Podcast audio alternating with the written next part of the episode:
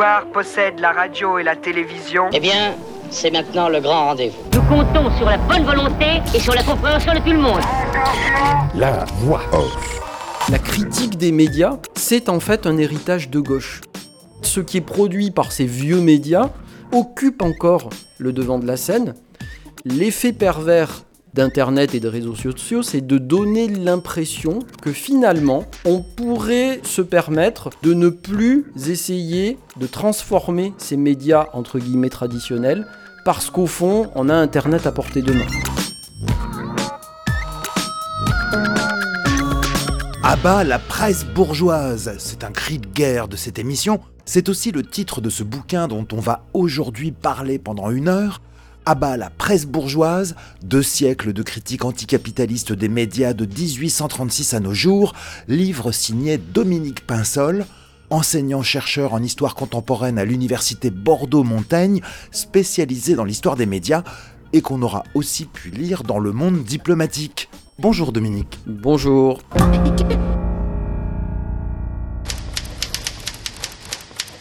Jack London, Pulitzer, Watergate, que de noms prestigieux autour desquels les journalistes ont construit leur mythologie d'indépendance et d'objectivité. Or, avant d'être un chevalier de l'information au service de la vérité, un journaliste est généralement avant tout un salarié. Un salarié est quelqu'un qui a un patron. Et quand un patron n'aime pas ce que fait son employé, il le vire. Quand Bolloré n'aime pas les guignols de l'info, il les vire. En France, les médias dominants, presse écrite, radio, télé, sont possédés par une dizaine de milliardaires qui peuvent avoir fait fortune, par exemple dans le commerce des armes, du béton ou dans le pillage des ressources de l'Afrique. Quant aux médias encore supposés être de service public, ils appartiennent à l'État et depuis des décennies répondent donc à des gouvernements de droite ou de droite, toujours au service des intérêts de la grande bourgeoisie du pays. Il existe peu de médias indépendants. On les reconnaît souvent au fait qu'ils n'ont pas de publicité et ne sont donc pas sous pression de l'annonceur. Monde diplomatique, Canard enchaîné, Humanité, éventuellement Mediapart.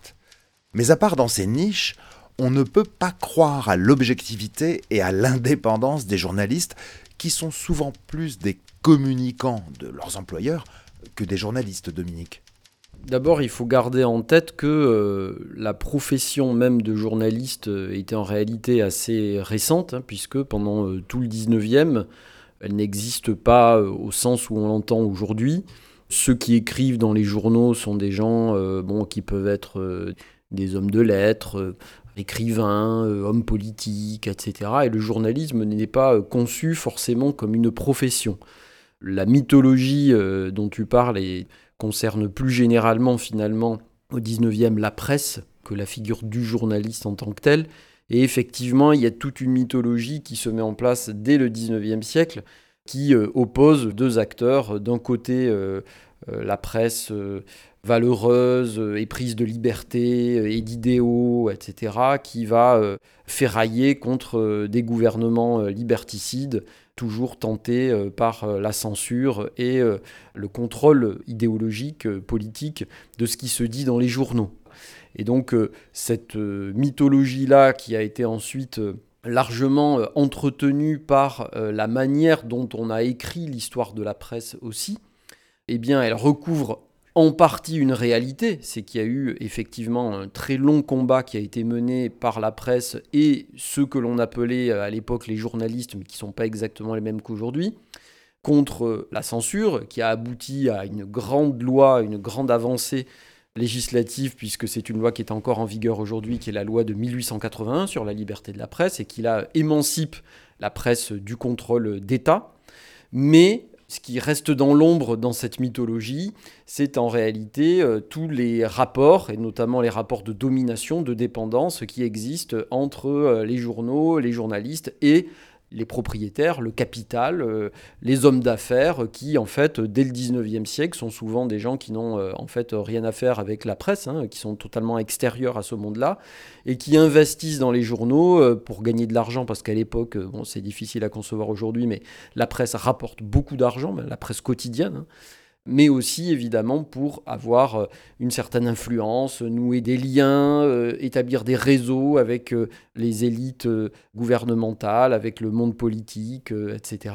Et donc ce deuxième combat qui se mène sur un terrain davantage économique, hein, c'est-à-dire la lutte pour l'indépendance de la presse, mais cette fois-ci pas contre l'État, mais contre le capital, on pourrait dire.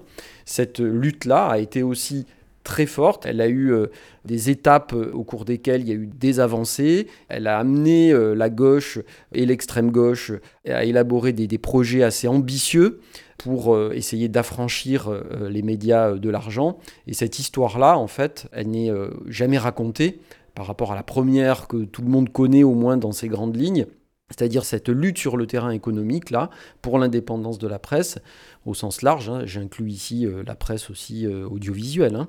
Cette histoire-là euh, avait été très peu racontée avant, et c'est pour ça que j'ai écrit ce livre-là, pour rappeler que les combats pour la liberté de la presse, certes, ça s'est mené euh, contre les gouvernements, la censure étatique, etc., mais ça s'est aussi mené contre la censure de l'argent. Tu fais démarrer ton étude à 1836. 1836 euh, est en fait l'année au cours de laquelle le premier quotidien lancé en France euh, à bon marché, c'est-à-dire destiné à un public très large, deux fois moins cher que les autres quotidiens de l'époque, hein, était en fait euh, un quotidien qui, pour la première fois, était euh, massivement financé par la publicité.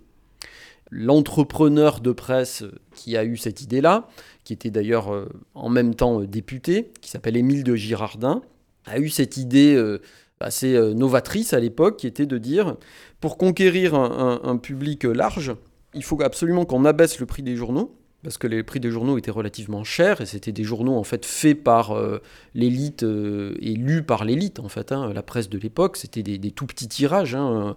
Un, grand journal de l'époque, c'était peut-être euh, maximum 20 000 exemplaires, quelque chose comme ça. Et Girardin a eu cette idée de dire il y a potentiellement un, lectorat beaucoup plus important que l'on peut conquérir, mais pour ça, il faut qu'on abaisse le prix de vente et pour compenser cette baisse du prix de vente, eh bien, on va faire appel de manière beaucoup plus importante aux recettes publicitaires. Et donc il y a eu, euh, au fond, avec ce journal-là, qui s'appelle très sobrement d'ailleurs La Presse, quotidien qu'il lance en 1836, c'est le début de la presse commerciale. Presse qui répond euh, davantage à des motivations d'ordre économique, d'ordre commercial, alors que les journaux de l'époque sont plutôt des journaux qui se définissent avant tout par euh, une certaine ligne politique, par la volonté euh, de transmettre des idéaux. Ce sont des journaux qui sont héritiers de la presse de la Révolution française. Ce ne sont pas des journaux qui sont conçus comme des entreprises devant absolument être rentables.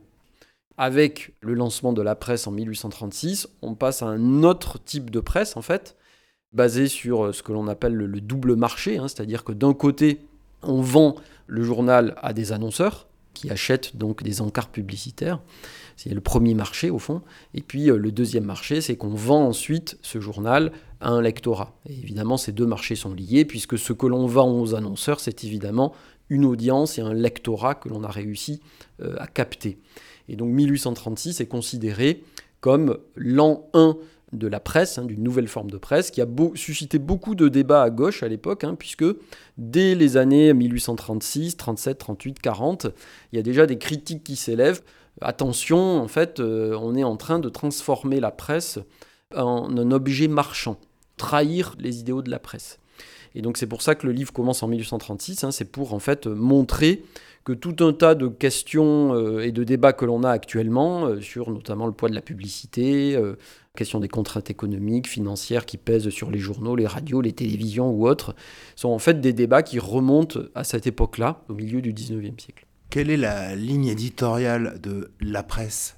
La particularité évidemment de ces journaux qui veulent conquérir un large lectorat, c'est justement de ne pas avoir de ligne éditoriale très marquée c'est de privilégier euh, des contenus euh, plutôt euh, consensuels et puis aussi faire autre chose que ce que font les journaux de l'époque, c'est-à-dire faire autre chose justement que du contenu intellectuel et politique. Donc on va commencer, euh, par exemple, à cette époque-là, à faire du divertissement, à publier des romans feuilletons, etc., pour essayer de conquérir un, public euh, davantage populaire, sachant que le marché est quand même très limité, hein, puisque euh, le taux d'analphabétisme est très très important à l'époque encore. Hein. donc tout cela est quand même très limité. Et puis on voit la même tendance, au fond, quand à la fin du 19e siècle, on a des journaux qui parviennent à devenir de très très grands journaux, euh, notamment parce qu'une partie beaucoup plus grande de la population, y compris dans les milieux populaires, sait lire hein, à la fin du 19e siècle. Et on a euh, ces journaux qui ont le même à peu près positionnement, c'est-à-dire un positionnement très prudent politiquement, pour capter euh, le public le plus large possible, avec un contenu qui mélange information politique, actualité, divertissement, chronique un peu légère, etc mais qui, quand on analyse euh, évidemment euh, de manière un peu fine et quand on gratte un peu, ou dès qu'il y a euh, une situation un peu de crise ou de tension sociale, etc., on voit que ce sont des journaux qui, évidemment, restent toujours fidèles à l'ordre en place, basculent toujours, quand, dans un moment de crise, du côté des élites, du côté des gouvernements, du côté de l'ordre économique et social existant. Ce sont au fond des journaux qui ont une apparence relativement neutre hein, en apparence, qui peuvent même parfois, pour fidéliser un lectorat populaire, faire preuve d'une certaine bienveillance pour les ouvriers, voire le mouvement ouvrier, mais qui, dans le fond, sur la longue durée, quand on étudie leur positionnement, sont des journaux qui restent globalement assez conservateurs hein, sur le plan économique et social et surtout qui restent parfaitement fidèles après 1870 et l'établissement de la Troisième République qui reste parfaitement fidèle au régime en place.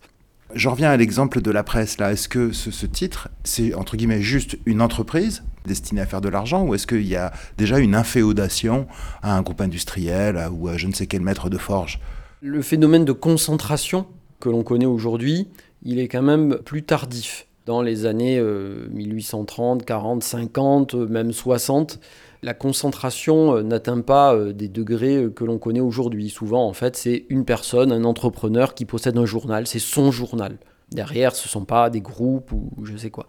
C'est le, journal est une entreprise en elle-même, quoi. Parfois, même certains journaux, juridiquement, sont des sociétés en nom personnel. Bon.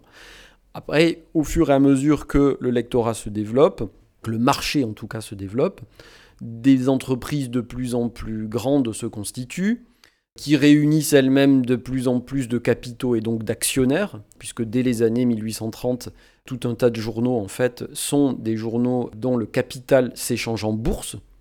Et à partir de la fin du 19e siècle, on a un premier phénomène de concentration très importante, hein, puisque la presse quotidienne nationale est euh, de manière écrasante dominée par simplement quatre journaux. Le Petit Journal, le Petit Parisien, le Matin et le Journal. C'est ceux que l'on appelle les quatre grands et qui sont chacun possédés non pas par un seul actionnaire évidemment, ils sont possédés par plusieurs actionnaires, mais qui sont quand même tous rattachés à un actionnaire majoritaire. Ce ne sont pas des grands groupes qui possèdent euh, ces journaux, ce sont euh, souvent des entrepreneurs, des capitalistes, des hommes d'affaires qui investissent dans la presse et qui deviennent comme ça patrons du journal. Le phénomène de concentration, ensuite, dans les conditions que l'on connaît aujourd'hui, hein, c'est plus un phénomène qui va prendre forme d'abord dans l'entre-deux-guerres. Hein. Il y a déjà un premier euh, phénomène de concentration assez important, mais surtout après la Seconde Guerre mondiale il y avait eu des, mesures anti-concentration qui avaient été euh, mises en place par euh, les résistants hein, euh, en, 1944. Et ces mesures anti-concentration, elles ont en fait jamais été respectées. Elles ont été purement et simplement ignorées, piétinées. Et à partir des années 50-60, il y a là des empires de presse, hein, encore plus importants que ceux qui existaient dans les années 30 notamment parce que ben, le, paysage médiatique euh, se diversifie. Alors euh, la radio et la télévision, hein, euh, dans les années 60-70, c'est aux mains de l'État, donc tout ça est verrouillé, il n'y a pas de concentration capitalistique. Hein. Mais par contre, la presse quotidienne se concentre, la presse magazine prend tout son essor et aussi fait l'objet d'un phénomène de concentration assez important. Et donc, ce phénomène de concentration qui a commencé au fond dans les années 50-60 ne s'est jamais interrompu.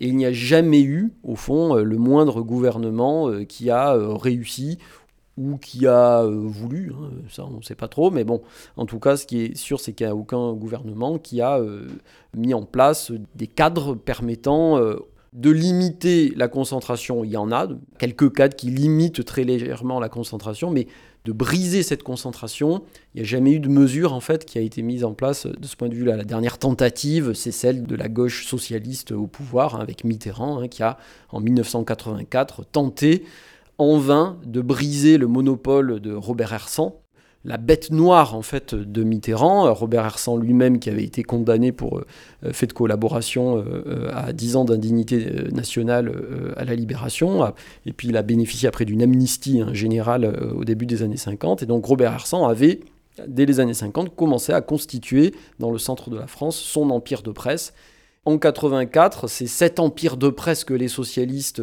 prétendent vouloir démanteler, mais en fait c'est un fiasco total et euh, aucune mesure euh, depuis n'a jamais été euh, à nouveau tentée pour essayer de, briser cette concentration. Je voudrais revenir aux quatre grands là que tu mentionnais tout à l'heure, notamment le petit journal. Et tu disais tout à l'heure, voilà, pour toucher un, un, plus large lectorat, donc plus populaire, bah, proposer du contenu susceptible de l'intéresser. Est-ce que c'est à partir de là qu'on invente le fait divers? Les couvertures de petits journaux, c'est toujours des trucs euh, tout à fait euh, rocambolesques, enfin pour appâter le chaland. Le petit journal a comme particularité euh, d'être en fait le premier quotidien avec un lectorat de masse en France. il est créé en 1863 sous le Second Empire. Et euh, il a euh, comme deuxième particularité d'être un journal qui ne publie euh, au départ aucun contenu politique. Sous-titre est journal non politique. Donc il publie toutes sortes de choses sur des chroniques diverses et variées sur l'actualité euh, culturelle du tout Paris. Euh, il publie des romans feuilletons, des faits divers. Euh, il y a un fait divers très important en 1869 qui s'appelle l'affaire Tropman, par exemple, avec une sordide histoire de meurtre, etc., qui lui fait vendre des, des centaines de milliers d'exemplaires par jour. Et c'est le premier quotidien qui arrive même à dépasser le million d'exemplaires parfois par jour. Et euh, pourquoi il adopte ce positionnement? Pour deux raisons. D'une part parce que c'est un contenu qui lui permet euh, de capter ce lectorat qui est de plus en plus euh, alphabétisé, d'une part, mais aussi parce que en ne publiant aucun contenu politique, il échappe à une taxe qui pèse sous le Second Empire sur les journaux politiques. Une taxe qu'on appelle le timbre, que tous les journaux politiques doivent payer. Et euh, lui, en se positionnant sur un contenu euh, exclusivement non politique, il échappe en fait au paiement de cette taxe. Et donc cette stratégie, on va dire, lui permet de devenir le premier quotidien euh, de masse et de rester un des principaux quotidiens sous la Troisième République, avec notamment son fameux supplément du dimanche illustré, très belle couverture, de très belles gravures, euh, avec une présentation toujours très euh, sensationnaliste de l'actualité, souvent de l'actualité internationale, ou, dès qu'il y a euh, un meurtre, une émeute, ou l'assassinat du président Sadi Carnot en 1894, tout ça est, est, mis en avant de manière extrêmement dramatisée. Et au fond, le fait divers tel qu'on le connaît aujourd'hui, on peut en dater l'origine de l'émergence euh, de cette presse-là, de ce qu'on appelle cette petite presse. Il s'appelle Petit Journal parce que son format est plus petit que les grands journaux lus par l'élite. Hein. Et euh, voilà, du milieu du 19e siècle, des années 1860, là, on commence à avoir des petits articles qui traitent de petits faits qui, justement, n'étaient pas traités par la grande presse politique parce que ça permettait euh, bah, de faire de la copie, euh, de publier des, journaux euh, sans avoir à traiter de questions politiques. Donc le fait divers prend une importance de plus en plus grande avec les quatre grands journaux de masse hein, de la fin du 19e. Hein. on a des articles de une hein, sur des faits divers qui côtoient des articles sur la guerre russo-japonaise en 1905 et qui sont mis quasiment sur le même plan au niveau de l'importance qu'on y accorde. Tout ça pour dire que l'importance aujourd'hui des faits divers, que l'on trouve parfois exagérés ou que l'on regarde de manière critique, comme Bourdieu qui disait que le fait divers, euh, c'était le, fait qui fait diversion, hein, c'est au fond quelque chose qui est consubstantiel d'une certaine manière à la presse de masse. J'en reviens à ce titre, Dominique Pinsol. Abat la presse bourgeoise. La presse, elle est bourgeoise dès le 19e La presse en tant que telle, elle n'est pas en bloc bourgeoise.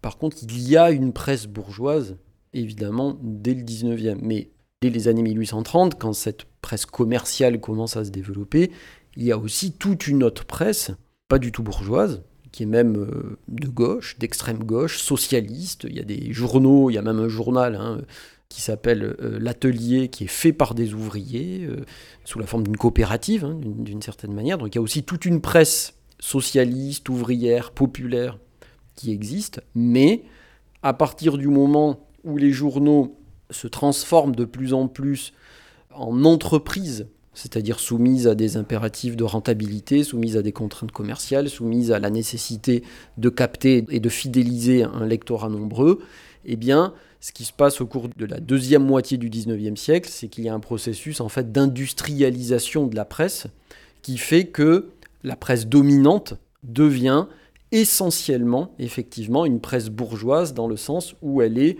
détenue financièrement par des capitalistes, par des gens qui, très souvent, ne viennent pas du monde de la presse. Hein. Il y a par exemple tout un tas d'entrepreneurs euh, de travaux publics euh, à l'époque qui investissent dans la presse, de gens qui ont investi par exemple dans la construction du canal de Panama, comme le propriétaire du matin, par exemple, qui s'enrichit grâce au canal de Panama, de manière d'ailleurs assez louche, et qui va investir dans la presse. Pourquoi? Parce que ça lui permet euh, de gagner de l'argent et puis de s'introduire dans les sphères du pouvoir. Voilà. Donc dans ce sens-là, les grands journaux de la Troisième République, pour aller vite, sont des journaux bourgeois. Mais ça ne veut pas dire que leur lectorat est uniquement bourgeois. Leur lectorat est un lectorat certes bourgeois, mais aussi populaire. Voilà. Donc elle est bourgeoise dans ses structures, on va dire, euh, euh, financières. Voilà. Quand je dis ici à bas la presse bourgeoise, c'est parce que dès la belle époque, on va dire, il y a euh, à gauche, dans la gauche politique, donc parmi les socialistes, mais aussi dans la gauche syndicale, du côté de la CGT hein, principalement, toute une réflexion critique sur la manière dont cette presse bourgeoise, c'est-à-dire dont cette presse aux mains de l'ennemi de classe, traite le mouvement ouvrier et comment le mouvement ouvrier doit se positionner par rapport à cette presse-là. Alors il y a des débats, hein, euh, il y a ceux qui euh, expliquent que ben, il va falloir euh, produire ses propres organes de contre-propagande. C'est ce qui va amener par exemple à la création de l'humanité par Jaurès en 1904 ou du côté de la CGT qui va lancer aussi son propre hebdomadaire qui s'appelle La Voix du Peuple. Mais il va y avoir aussi, surtout du côté d'ailleurs des, socialistes, hein, de la SFIO, plutôt après la Première Guerre mondiale, toute une réflexion consistant à dire que faire de la contre-propagande ne suffit pas et qu'il va falloir aussi s'attaquer en fait aux structures financières des grands journaux pour en fait briser le monopole de la bourgeoisie dans le domaine de l'information. Et donc ça va donner, euh, à partir de la fin des années 1920, un projet en particulier très ambitieux pour l'époque, qui est porté par Léon Blum, principale figure de la SFIO à l'époque, qui est euh, carrément de nationaliser la presse. Et c'est une idée discutée de manière très sérieuse au sein de la SFIO jusqu'au Front populaire. Ce qu'il advient euh, du Front populaire ne permet pas euh, la concrétisation de ce projet de nationalisation de la presse, mais les résistants, pendant la, guerre, hein, reprennent cette idée et ça inspire très largement les mesures très radicales qui sont prises à la libération entre 1944 et 1947. À nouveau un petit saut en arrière, je voudrais qu'on revienne à la Première Guerre mondiale et à ce truc qui m'a toujours étonné, l'apparition du canard enchaîné. On a un gouvernement euh, en guerre, euh, la, censure euh, caviarde à tout va, et je suis toujours stupéfait que le canard enchaîné soit né dans, cette pire époque de censure guerrière. Il faut comprendre ce que signifie la censure. La censure, ça ne veut pas dire l'interdiction de toute forme de discours contestataire ou subversif, et ça ne veut pas non plus dire le contrôle absolu et total de la presse par le gouvernement. Ça ne veut pas dire ça en fait. La censure, au début de la guerre, ça veut dire le contrôle des informations de nature militaire par l'armée. Et donc, l'impossibilité pour les journaux euh, d'information de publier librement et même d'avoir accès aux informations de nature militaire. Par exemple, jusqu'en euh, juin 1917, si mes souvenirs sont bons, il est interdit euh, d'envoyer euh, un reporter sur le front. Ça veut dire que toutes les nouvelles du front sont entièrement verrouillées par l'armée. C'est ça la censure, en fait. Le problème, c'est que cette censure, dès le début de la guerre, eh bien, elle s'étend de fait aussi à des questions politiques. Les gouvernements, les gouvernants étendent cette censure à des commentaires politiques, c'est-à-dire qu'ils se permettent, au moment où les, exemplaires des journaux, euh, avant leur parution, sont examinés par les bureaux de censure, hein, il y en a euh, donc à Paris, mais aussi dans chaque préfecture, hein, tous les journaux sont obligés de, soumettre ce que l'on appelle les morasses, ce sont les épreuves des journaux euh, à paraître, et les services de censure ont le droit de dire, eh bien, cet article-là en particulier, vous n'avez pas le droit de le publier. Et si vous le publiez, eh bien, de toute façon, le numéro sera saisi. Ce qui explique que le lendemain, il y a des journaux qui paraissent avec un blanc ou avec euh, des passages que l'on appelle caviardés, c'est-à-dire euh, recouverts en noir, parce que le gouvernement estime que telle ou telle précision peut profiter à l'ennemi.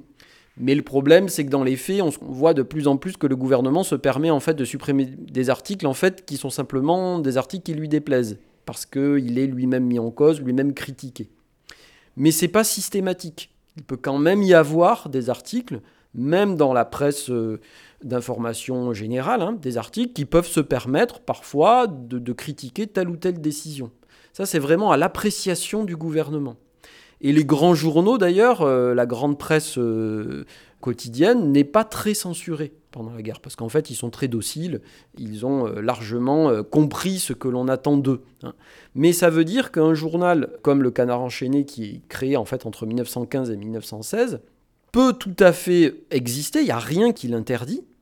Il peut tout à fait publier des articles qui de toute façon ne contiendront aucune information militaire sensible puisqu'il n'a pas accès de toute façon à ces informations-là.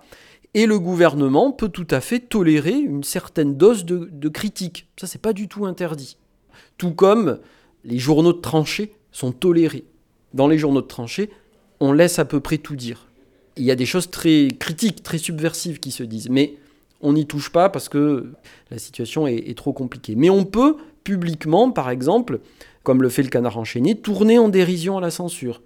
Clémenceau, par exemple, avant de devenir lui-même président du Conseil, à la fin de l'année 1917, Clémenceau, c'est un homme de presse, c'est un patron de presse, il dirige un quotidien qui s'appelle L'Homme libre. Comme tous les patrons de presse de l'époque, il accepte le principe de la censure militaire, mais par contre, il refuse toute censure politique. Il rebaptise son journal, pour contester ça, il le rebaptise L'homme enchaîné, comme d'ailleurs le canard enchaîné. Dans l'espace public, le gouvernement accepte tout à fait, et c'est pas du tout interdit par la loi, c'est une question vraiment d'appréciation politique. Le gouvernement est obligé de tolérer en fait une certaine dose en fait de discours critiques et subversifs. Quand ça va trop loin, quand on dépasse certaines limites, la censure tombe, c'est clair, mais finalement, il y a tout un tas de discours critiques quand même qui peuvent s'exprimer. Je voudrais qu'on en vienne, si tu veux bien, à cette période de l'entre-deux-guerres. Est-ce que ce phénomène de concentration s'est accentué? Dans l'entre-deux-guerres, au fond, le paysage médiatique est relativement simple. Hein. C'est avant tout, évidemment, des journaux. Il n'y a pas simplement des journaux quotidiens, il y a de plus en plus aussi de magazines, parfois euh, très politisés. Hein. Il y a des magazines de gauche, c'est la presse quotidienne, c'est aussi les débuts de la radio. À partir du milieu des années 20, il commence à y avoir des actualités euh, à la radio. Et puis, c'est évidemment euh, la presse quotidienne qui se renouvelle beaucoup, hein, puisque les, journaux d'avant-guerre, en fait, tous à peu près à différents degrés, mais déclinent très fortement, parce qu'ils sont concurrencés à la fois par la radio, mais aussi par un nouveau modèle de presse qui est incarné par le journal France Soir, qui est à partir de 1931, qui a une une qui accorde beaucoup plus de place aux photographies, euh, qui publie des articles moins longs, euh, qui a un ton moins ennuyeux, qui renouvelle un peu les, cadres de l'actualité euh, telle qu'on la connaissait jusque-là. Et c'est une presse qui connaît de très graves difficultés financières. Parce que pendant la guerre, en fait, le modèle qui avait soutenu le, le, formidable essor de la presse quotidienne de fin 19e, début 20e, en fait, se brise. Parce que d'une part, le public se rend compte que les grands journaux disent parfois n'importe quoi, hein, avec la propagande de guerre, les bobards euh, du début de la guerre, etc. Donc il y, a un fort discrédit qui touche cette presse-là, mais surtout, économiquement, euh, bon, euh, il y a eu un phénomène d'inflation qu'on connaît aujourd'hui, mais qui est encore plus important à l'époque, et notamment la hausse du prix du papier, par exemple, qui a causé de très très graves difficultés aux entreprises de presse. Et tout cela fait que tout un tas de journaux deviennent de plus en plus euh, vulnérables financièrement, soit par rapport à des euh, entrepreneurs de presse, voire parfois des hommes politiques qui achètent, vendent, rachètent des titres et qui se constituent comme ça des groupes de presse qui leur euh, permettent de générer des profits, mais aussi d'avoir une certaine influence politique.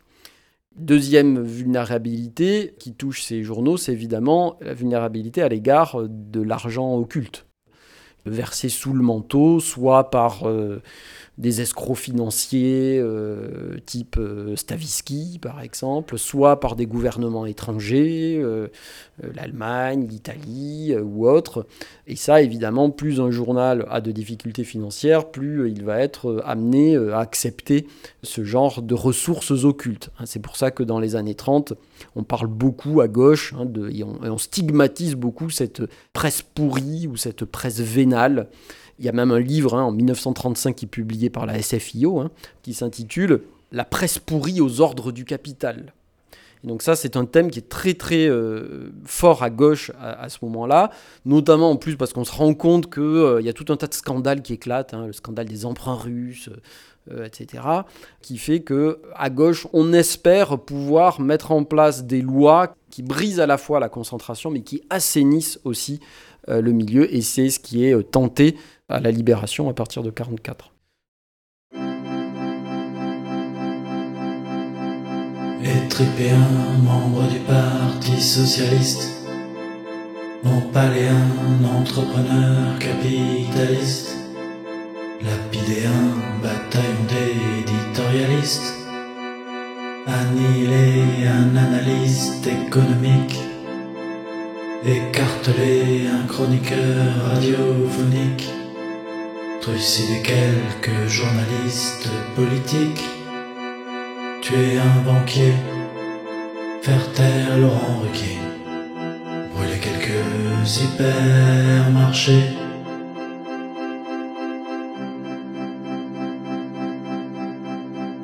Torturer un présentateur de la télé, émasculer le président de l'UMP Passer un bon coup de napalm sur Saint-Tropez. Roxir un flic, descendre un scientifique. Buter un hipster ultra chic. Écorcher un trader merdique. Un gros bourgeois catastrophique. Un groupe de hardcore mélodique. Taper un prof. Frire le chanteur Christophe vos philosophes. Fusionner Laurence Ferrari avec Bernard et les mettre dans Sexy Sushi. J'en rêve parfois, confesse ici Jean-Hervé Marouin, avant de retrouver Dominique Pinsol, auteur d'Abat la presse bourgeoise, deux siècles de critique anticapitaliste des médias de 1836 à nos jours, et avec qui on aborde maintenant la période de l'après-seconde guerre mondiale et de l'occupation, pendant laquelle la plupart des journaux français ont collaboré avec l'occupant nazi et le régime fasciste de Vichy. Et comme on va le voir, après un petit coup de balai donné à la libération, la presse française ne sera finalement que légèrement épurée, comme d'ailleurs l'essentiel des milieux économiques collabos français, Dominique. Il est toujours bon de rappeler quand même que à partir de 1944, à la Libération, donc, la quasi-totalité des titres de la presse quotidienne française sont purement et simplement interdits.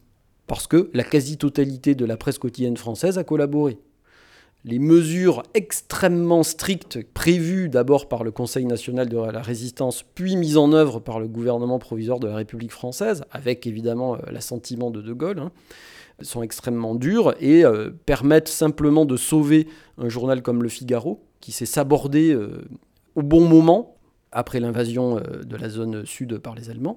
Par contre, tous les autres euh, titres, et notamment le grand quotidien euh, des élites de la Troisième République, l'ancêtre du monde en fait, hein, qui s'appelait Le Temps, lui par contre, à 15 jours près, en fait, il a été interdit et sur ordre de De Gaulle, on crée à la place le journal Le Monde, confié à Hubert Beuve-Méry, hein, qui est censé justement incarner cette nouvelle presse honnête, probe, vertueuse, qui incarne les idéaux de la résistance et qui justement empêchera euh, le retour de cette presse pourrie des années 30 qui a sombré littéralement dans la collaboration.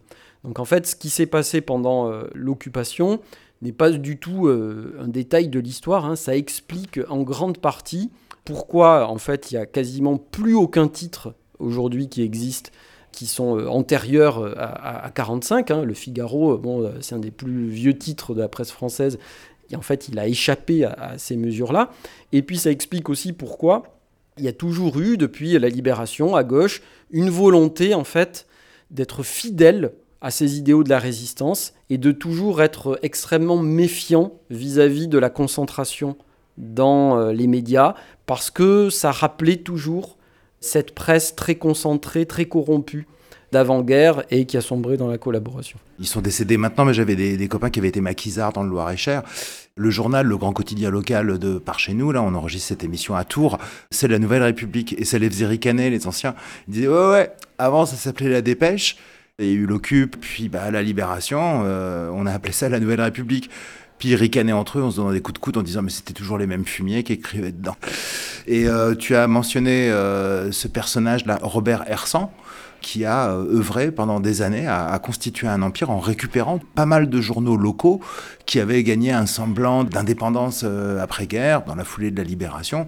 Et ce type qui avait été mouillé jusqu'à l'os dans la collaboration a construit un véritable empire euh, médiatique régional. On l'a laissé faire. Le problème qui se pose à la libération, les titres, bon, c'est pas un problème puisqu'on les interdit. hein. Mais après, la question c'est les journalistes, qu'est-ce qu'on en fait? Parce qu'il faut bien des journalistes pour faire tourner les journaux. Donc il y a des journalistes qui demandent, parce qu'ils sont obligés de redemander à nouveau une autorisation pour avoir leur carte de presse. Il y en a à peu près un quart à qui c'est refusé. Donc l'épuration, entre guillemets, elle concerne à peu près un quart des journalistes qui demandent une carte de presse. Bon, alors il y en a beaucoup qui étaient tellement euh, compromis qu'ils n'ont même pas osé redemander une carte de presse. Donc les chiffres sont un peu faussés. Alors c'est vrai par exemple aussi euh, dans le sud-ouest, hein, à, Bordeaux, il y avait un journal qui s'appelait La Petite Gironde. Tout un tas de journalistes en fait qui écrivaient dans La Petite Gironde, qui a été interdite à la Libération, se retrouvent dans le quotidien sud-ouest, qui existe encore aujourd'hui.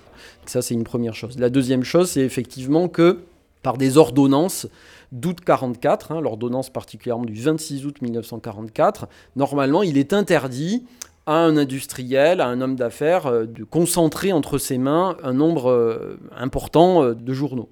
Ce sont des seuils de concentration très très stricts qui sont censés voilà, empêcher le retour des puissances d'argent de l'avant-guerre. Et puis en plus de ça, jusqu'en 47, en fait, il y a plus de marché de la presse, hein, puisque tout est encadré par l'État. L'État euh, délivre les autorisations de paraître, euh, l'État euh, fixe le prix des journaux, et puis l'État surtout met à disposition des équipes de résistants qui se sont emparés des immeubles, de l'outillage, d'impression, etc., des journaux collabos, il les laisse faire, il les met à disposition des équipes de résistants en leur disant nous allons euh, établir un cadre juridique, ne vous inquiétez pas, nous allons mettre en place un, statut particulier pour les entreprises de presse, et puis après, euh, ben, euh, l'État s'effacera, et puis on vous laissera faire, etc. Mais pendant plusieurs années, de 44-47, c'est l'État qui finance, et ce sont des journaux faits par des équipes de résistants qui publient en fait sans se soucier de quelconque contrainte économique ou financière, puisqu'en fait l'État finance et puis ils n'ont pas de concurrents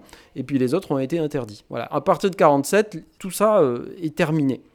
L'État se désengage et à nouveau laisse faire, abandonne complètement les ordonnances de 44, permet aussi à Hachette de monopoliser euh, la distribution euh, des journaux, que Hachette avait déjà depuis le milieu du 19e siècle, et puis euh, laisse en fait se constituer des empires de presse, à commencer par celui de Robert Hersan, mais en toute illégalité, puisque ces ordonnances de 44 n'ont en fait jamais été appliquées, et elles reviennent en fait comme un serpent de mer à chaque fois à gauche dans les années 60. Le mouvement par exemple des sociétés de journalistes tente au milieu des années 60 de revendiquer à nouveau l'application de ces mesures anti-concentration, euh, le, fait de voter, d'établir par la loi un statut particulier pour les entreprises de presse qui leur permettrait d'être des entreprises pas comme les autres.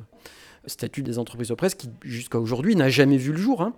C'est repris aussi par la gauche du programme commun dans les années 70. C'est repris encore, ça figure encore au programme du candidat Mitterrand en 81. Et puis finalement, eh bien, il ne se passe rien du tout. Et euh, il n'y a aucune mesure anti-concentration qui est prise. Et cette ordonnance du 26 août 44, elle est même abrogée après le retour de la droite au pouvoir, 1986, au moment où Jacques Chirac cohabite avec euh, Mitterrand. Donc tout ça pour dire que ce qui s'est passé à la Libération a soulevé d'immenses espoirs. On était persuadé euh, des gaullistes aux communistes. hein. Il y avait un consensus très important. On était persuadé que ça y est, on allait mettre en place un cadre législatif qui allait empêcher le retour de cette presse pourrie des années 30. Et puis en réalité, le marché a repris le dessus. Et puis euh, la concentration n'a jamais été euh, véritablement interrompue jusqu'à aujourd'hui. Les salsifis, Bernard Kouchner, Jean-Louis Murat.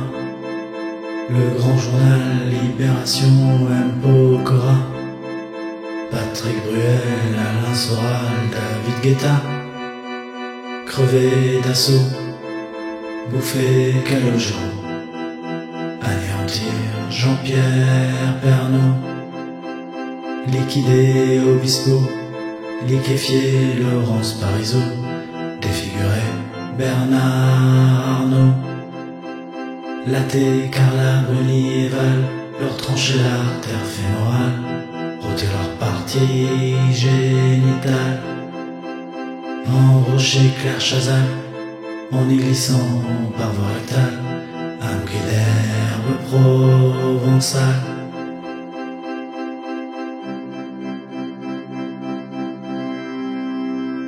Abat la presse bourgeoise de siècles de critique anticapitaliste des médias de 1836 à nos jours. Presse, c'est au sens euh, très large. hein. C'est presse d'abord écrite, puisque euh, jusqu'à l'entre-deux-guerres, il n'y a que les journaux de toute façon.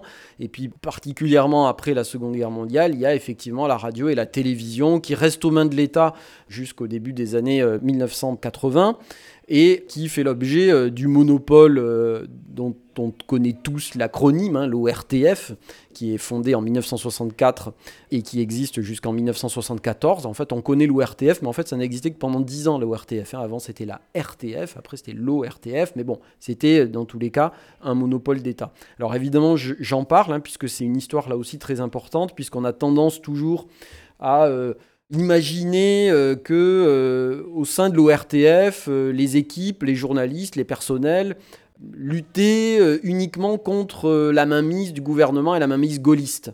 Notamment en mai 68, la grande grève de l'ORTF, on la présente toujours, ce qu'elle a été d'ailleurs, hein, comme un grand mouvement dirigé contre De Gaulle. C'est vrai, mais on voit aussi que les personnels de l'ORTF, hein, alors c'est plus de 10 000 personnes hein, l'ORTF, quand ils se mettent en grève, notamment les journalistes de, télévision, ils se mettent en grève à la fois pour dire non à euh, la censure gaulliste, en fait, hein, parce que là, l'information politique était parfaitement verrouillée, contrôlée. C'était une époque où c'était le ministre de l'Intérieur qui dictait le euh, sommaire du journal télévisé. hein, euh. Bon, Aujourd'hui, les, les jeunes gens qui sortent d'école de journalisme ont un ministre de l'Intérieur automatiquement greffé dans le crâne. Mais à l'époque, c'est quand même comme ça. C'est le ministre qui dit aux journalistes d'État ce qu'ils vont raconter aux gens. L'information politique est effectivement euh, parfaitement verrouillée. Mais quand on regarde ce que revendiquent les syndicats, en fait, ils revendiquent aussi une indépendance vis-à-vis des annonceurs privés qui, à partir de 1968, obtiennent le droit de diffuser des publicités commerciales sur la première chaîne de l'ORTF, un peu plus tard après sur la seconde chaîne. Il y a déjà une première mobilisation contre l'introduction de la publicité commerciale. Et puis euh, aussi, en mai 68 et après, on se rend compte que les syndicats restent fidèles à l'idée d'un monopole public qui garantirait l'indépendance des rédactions à l'égard du gouvernement, mais aussi à l'égard de toute forme d'ingérence du capital privé. Donc en fait, ce qui est défendu principalement à gauche, et on le voit euh, notamment, euh, y compris après 68 dans le programme du Parti communiste, et même du côté des socialistes encore, c'est un service public de l'audiovisuel avec un système d'administration où l'État serait représenté, mais aussi les personnels, les usagers aussi, qui garantirait l'indépendance des rédactions et qui servirait de socle en fait pour un vaste service public de la radio et la télévision qui se situerait en fait à égale distance du gouvernement, mais aussi euh, des annonceurs et des financeurs privés pour aller vite. Et c'est ça que les socialistes, quand ils arrivent au pouvoir, en fait, euh, abandonnent comme projet. Ils l'abandonnent euh, d'une part parce qu'il y a une pression des milieux militants eux-mêmes, notamment des radios libres, qui ne veulent plus de ce monopole d'État, mais qui espèrent à cette époque-là qu'on les aide, qu'on les finance pour garder leur structure associative et surtout sans dépendre de la publicité privée. On espère beaucoup ça à gauche dans, le mouvement des radios libres à la fin des années 70, début des années 80. Et puis aussi parce que euh, les socialistes font le choix d'un double secteur, hein, avec un petit secteur public et puis une très large ouverture aux capitaux privés, c'est-à-dire ils font le choix d'une privatisation euh, partielle de l'audiovisuel, on le sait. Et c'est ça qui donne le, paysage médiatique que l'on a aujourd'hui, c'est-à-dire un secteur de la radio qui devient euh, écrasé par les radios commerciales. C'est vrai que radio libre, bah, on pense à radio béton, on pense à radio verte, on pense à radio grenouille. Carbone 14, etc. Mais il y a aussi des radios libres de droite qui ont donné aujourd'hui euh, Skyrock, Énergie, euh, machin. Eux aussi revendiquaient la liberté, la liberté d'avoir de la pub, de faire du fric. Oui, oui, mais c'est ce que je raconte dans le livre, c'est que au sein du mouvement des radios libres, en fait, il y a deux associations qui fédèrent le mouvement des radios libres. Hein. Il y en a une qui est plutôt orienté vers la privatisation et qui dit euh, nous, notre source de financement, si on veut être indépendant de l'État, ça sera les annonceurs privés. Et puis il y en a une autre qui dit euh, nous, nous restons fidèles à un modèle de radio indépendant de l'État, mais sans publicité commerciale. Et cette tension, elle est très très forte au moment où, les socialistes arrivent au pouvoir, y compris au sein du gouvernement. Hein. Même le, ministre de la Communication, hein, euh, qui est lui-même un ancien d'Europe 1, qui s'appelle Georges Filiou, dit euh, jamais de la vie il y aura de publicité commerciale à la radio. Jamais. Non au radio fric. Mauroy aussi dit non au Radio Fric, non à la Télé Fric, non au, satellite Coca-Cola. Enfin, voilà. Dans les discours, en tout cas, il y a une très forte opposition. Et puis, en fait, à partir de 84, tout bascule. 84, ce qu'on appelait la rigueur, hein, Fabius, bon, on vous a fait rêver avec le Grand Soir de 81 qui n'arrivera jamais. C'est l'éruption de la télé Berlusconi. Et puis, euh, un peu plus tard, on va vendre TF1 à Bouygues. TF1, euh, un bien commun, enfin qui appartenait aux contribuables. Oui, tout bascule en 84, puisqu'en 84, euh, le gouvernement euh, alors fait passer d'abord une loi du 29 juillet 1984, 29 juillet, c'est-à-dire jour pour jour en écho à la loi du 29 juillet 1881 sur la liberté de la presse, et la loi du 29 juillet 1984 dit la communication audiovisuelle est libre. La fin du monopole d'État. Et dès 84, le gouvernement autorise Canal+, à émettre. C'est la première chaîne privée. Ensuite, il y a Berlusconi qui lance la 5 avec euh, le champagne, les paillettes, les séries américaines, etc. Puis après, il y a M6 qui est fondé notamment en partie avec les, capitaux de la Lyonnaise des Eaux. Et puis après le retour de la droite au pouvoir en 87, effectivement, il y a une décision inouïe à l'époque hein, qui n'a aucun équivalent à l'étranger. C'est-à-dire que le gouvernement décide lui-même de privatiser la première chaîne publique de l'époque qui était une chaîne de l'ORTF avant, hein, TF1. D'ailleurs, privatisation, il faut toujours garder en tête qu'en fait, c'est une concession. C'est-à-dire qu'on donne le droit à la chaîne d'utiliser les ondes hertziennes, mais avec un cahier des charges. Il y a des conditions, notamment de respecter un quota euh, de euh, programmes culturels, quota de cinéma français, etc., etc. Évidemment, TF1 dit oui, oui, oui, oui au moment de signer, ça n'a jamais été respecté. Mais potentiellement, un gouvernement peut tout à fait avoir le droit de ne pas reconduire l'autorisation d'émettre à TF1. Ça n'est qu'une concession à chaque fois. C'est une sorte de concession de service public en fait. Le projet de reprise de TF1 que nous vous présentons aujourd'hui est bâti autour de quelques idées simples. Patrick Lelay, homme de main de Francis Bouygues. Respecter le téléspectateur. La culture française doit résister. Nous serons une chaîne de culture.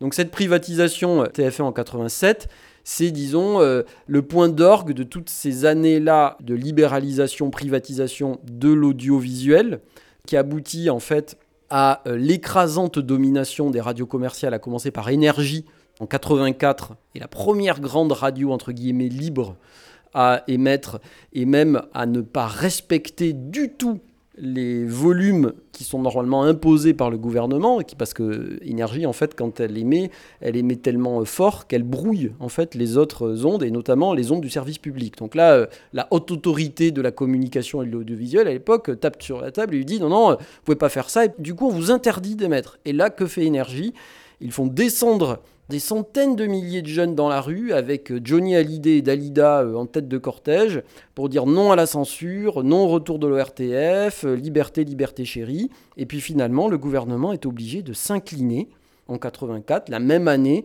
où Canal Plus a l'autorisation d'émettre et la même année où la loi anti-R100 qui devait briser le monopole d'Air100 est un fiasco absolu parce qu'elle est retoquée par le Conseil constitutionnel et elle n'est jamais appliquée. Et puis elle est définitivement abrogée ensuite par la droite qui revient au pouvoir en 86. Donc 84, c'est vraiment le point de bascule où en fait on a tous les cadres du système médiatique que l'on connaît aujourd'hui qui se mettent en place. Dominique Pinsol, c'est vraiment un crève-cœur que de survoler deux siècles d'histoire en aussi peu de temps. Aboutissons à aujourd'hui.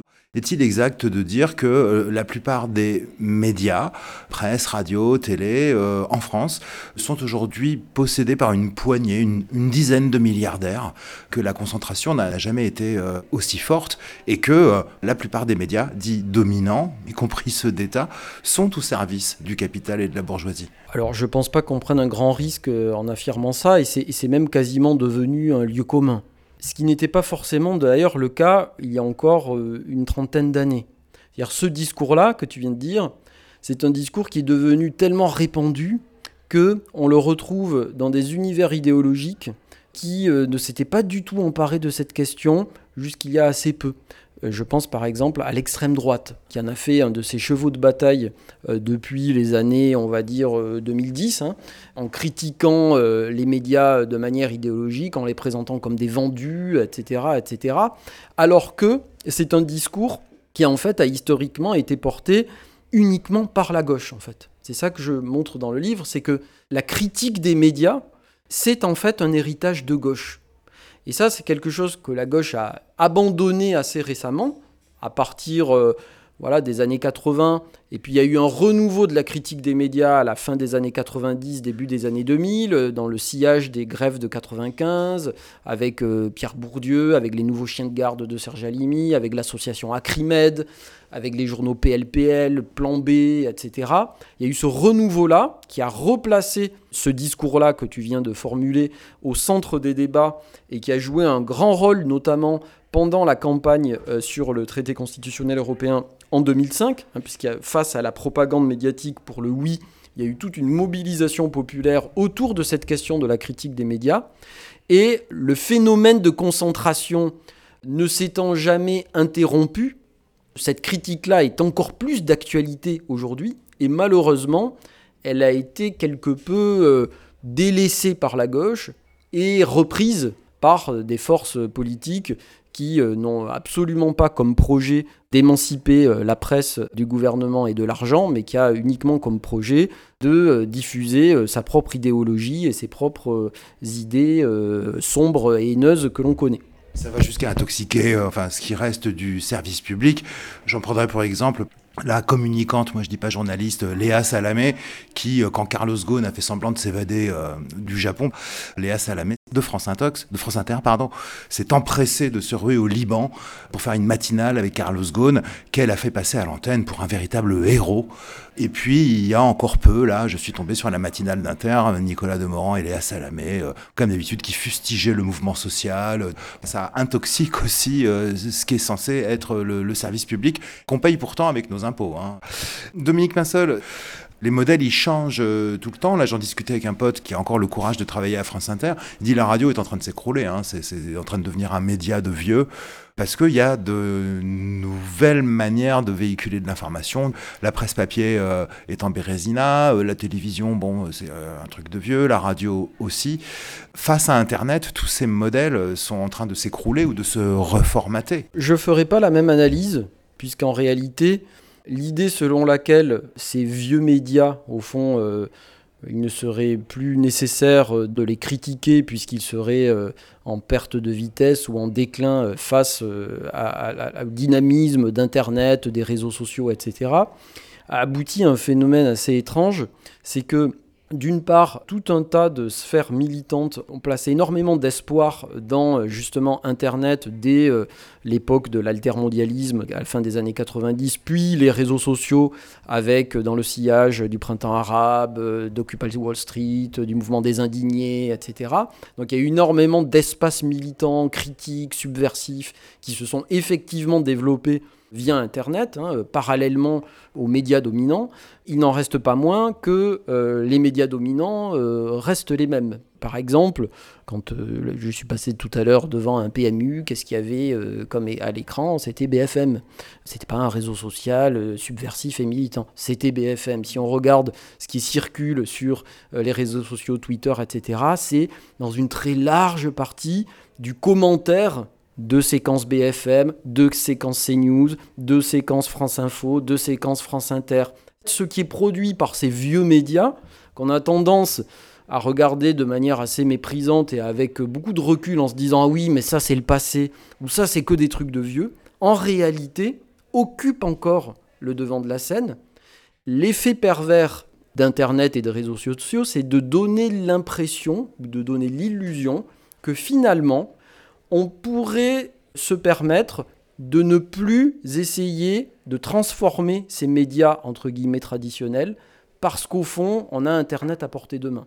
Et ça, ça aboutit à la situation que l'on connaît, c'est-à-dire en fait à des médias traditionnels qui tiennent encore le haut du pavé et qui restent à l'abri en fait de tout projet euh, de transformation venant de la gauche qui euh, pour beaucoup, se fait plaisir sur les réseaux sociaux et sur Internet en se donnant l'illusion que euh, ça y est, on peut s'affranchir euh, de cette critique-là. Et moi, je pense qu'au contraire, il faudrait que la gauche, en fait, se ressaisisse de cette critique-là et de ces projets de transformation des médias dominants et ne se contente pas, en fait, de ces sphères alternatives qui ont toute leur légitimité et qui sont très importantes, mais qui ne doivent pas nous, les, nous amener à délaisser ce terrain de la critique des médias traditionnels.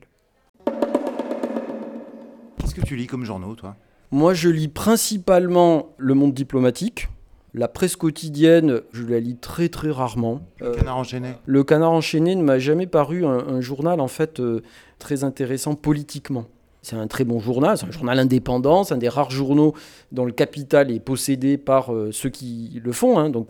Mais le contenu politicien de la petite phrase, etc., c'est quelque chose qui ne m'intéresse pas particulièrement ça a tout à fait sa place, mais ça m'arrive de le lire, évidemment, il y a des choses très intéressantes dedans, évidemment, mais généralement, quand on dit euh, les médias, euh, ils sont pas tous pourris, tous ça, regardez, il y a le canard enchaîné, bon, il y, a le monde diplomatique, et puis euh, il y en a quelques-uns comme ça, et puis en plus, il y a Mediapart, maintenant, j'ai vu, c'est très bien, mais ça reste quand même des îlots.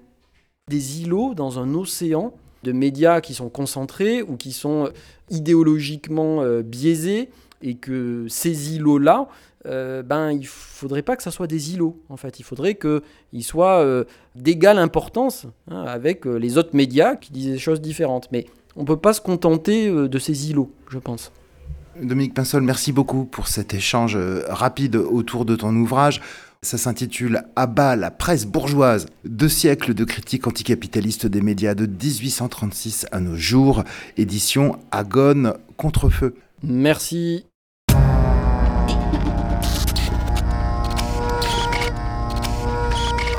Et voilà les amis, c'est ici que prend fin cette émission à réécouter sur notre site polémix et la voix off.com. Avant qu'on se retrouve très bientôt sur votre radio préférée, félicitons-nous au passage d'avoir encore la chance de pouvoir nous exprimer sur des radios encore libres. Ce n'est qu'un combat, continuons le début. Salut Les petits cons alternatifs doivent s'arrêter maintenant